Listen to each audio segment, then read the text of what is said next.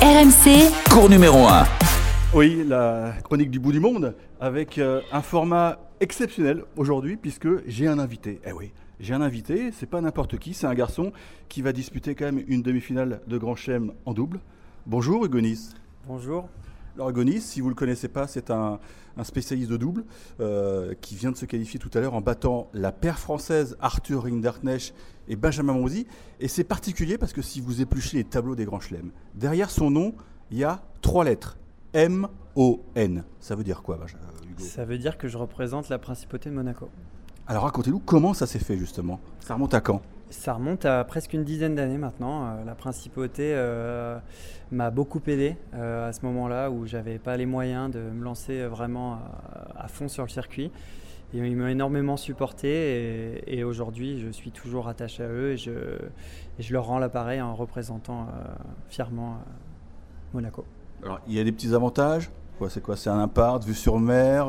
et puis vous jouez la Coupe Davis aussi. Alors même si c'est pas le groupe mondial, je crois savoir que là-bas, c'est, ça a une vraie portée médiatique. toute l'histoire de la Fédé euh, monégasque et tout, tout- l'objectif c'est uniquement la Coupe Davis voilà c'est ça Ils- eux ce qui les intéresse c'est ça et c'est normal donc euh, nous on est très attachés à ça on joue le groupe euh, 2 là le maintien dans le groupe 2 contre la République dominicaine d'ailleurs à Monaco euh, euh, début février C'est dommage, vous recevez.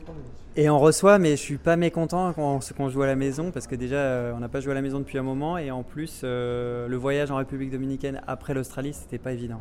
Voilà, donc ils m'ont énormément aidé. Aujourd'hui, euh, je leur dois beaucoup et donc euh, je les représente. ouais. Oui, parce que vous êtes, vous êtes un vrai Français. Vous êtes né où alors? Je suis né à Racontez- Racontez-nous votre carrière. Alors je suis un Haut-Savoyard euh, de souche. Je suis né à Évian-les-Bains. Toute ma famille habite encore là-bas. Euh, mon père est du Schnorr, mon père est de Roubaix, mais il est descendu en Haute-Savoie. Et voilà. euh, oui, j'ai l'appartement à Monaco, mais j'ai ma copine qui est sur Bordeaux. Donc un peu partout en fait. Un peu partout. Et puis je m'entraîne aussi euh, une bonne partie de l'année quand je peux au Stade Toulousain à Toulouse. Donc je vis dans ma valise en fait euh, tout le temps, aux quatre coins. Que des belles régions, vous avez remarqué. Vous faites allusion à Toulouse. C'est marrant parce que tout à l'heure, en face de vous, il y avait Benjamin Bonzi, donc, qui est un joueur du Stade Toulousain, avec lequel vous avez été sacré champion de France. Et on a bien vu que la poignée de main, elle était chaleureuse. Euh, ouais, Ben, c'est un de mes meilleurs potes sur le circuit. Arthur aussi.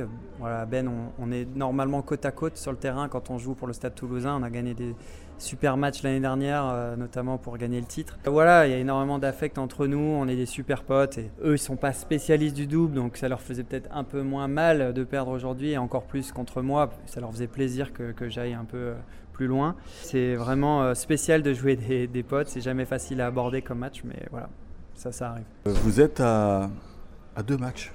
À deux matchs de décrocher un titre du Grand Chelem. J'imagine que dans la tête, ça doit commencer à, à tourner un petit peu parce que c'est- pas anodin quand même d'être en demi-finale d'un Chelem. Non, c'est pas anodin. On joue au tennis, je crois, pour, euh, pour ces tournois-là. Là, ces quatre tournois du Grand Chelem, c'est le Graal pour chaque joueur de tennis, simple, double. euh, C'est vraiment ce qu'on veut euh, de plus cher et c'est ce pourquoi on fait tous ces sacrifices et pourquoi on se lève le matin. Donc, euh, évidemment que ça gamberge dans la tête. Le contraire serait pas normal, je pense. Maintenant, il faut essayer de rester au présent, déjà profiter de la victoire d'aujourd'hui. Demain, on ne joue pas. Bien se préparer et bien faire tout ce qui dépend de nous. Et ensuite, euh, jeudi, on verra bien. Je ne sais pas si vous êtes euh, comme les, élèves à, marquer tous vos matchs. Vous avez une idée du nombre de joueurs avec lesquels vous avez joué en double? Et parlez-moi ensuite de votre, euh, bah, nouveau partenaire avec lequel vous avez peut-être soulevé la coupe samedi. Alors j'ai pas noté tous les joueurs avec qui j'ai joué, j'en ai joué, j'ai joué avec pas mal de monde. Pff, J'ai pas du tout la liste, je sais même pas le nom, mais un paquet parce que bon, je joue des doubles depuis que j'ai 18 ans, 19 ans sur le circuit, donc euh, ça fait bientôt euh, 12 ans. Ça me fait bizarre de dire ça. Euh, et avec Yann, bah ouais, avec Yann, en fait, euh, je l'ai rencontré euh, la première fois que j'ai vraiment appris à le connaître, c'est quand il m'a battu en finale de l'Open de Moselle où je jouais justement avec Arthur Hinderknecht. Et lui, jouait avec Urkaz. On avait perdu et j'avais trouvé qu'il avait bien joué. C'était un super match. Et justement, ici, l'année dernière, en Australie, je lui ai proposé de faire un entraînement. Et ça s'est très très bien passé tout de suite. Il y a eu comme un petit feeling. On a senti que qu'on pouvait très bien jouer ensemble. Tout de suite, on l'a senti.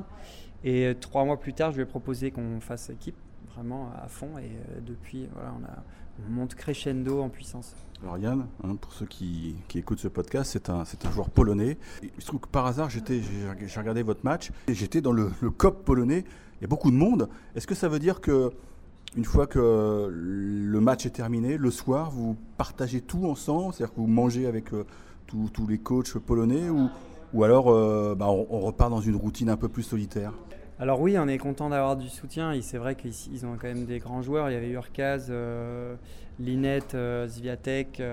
J'étais même à côté de Radvanska. Radvanska qui est venu nous supporter, ouais. Donc et puis il y a, ils ramènent le plus de monde possible. Ils font du bruit, ils sont très fiers. Donc c'est génial pour nous parce qu'on a quand même une bonne partie du public pour nous. Ce soir, on va faire un dîner d'équipe. on va, on va manger ensemble, on va débriefer. Les autres soirs, c'est pas forcément été le cas. On n'a pas eu beaucoup de temps vu qu'on a enchaîné tous les soirs. Donc on mangeait au club, chacun rentrait dans son hôtel. Je suis pas au même hôtel que je suis au même hôtel qu'Arthur, Ben. On a eu petit déj ce matin encore. Enfin, du coup, ce soir, on va être ensemble, mais c'est pas, on n'est pas tous les jours, tout le temps collés ensemble.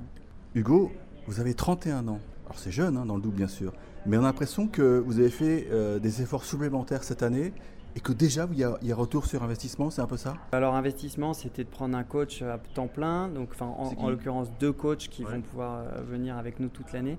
moi j'ai toujours mon coach à Monaco, Guillaume, qui m'aide, mais là on a dû prendre un, un coach pour l'équipe.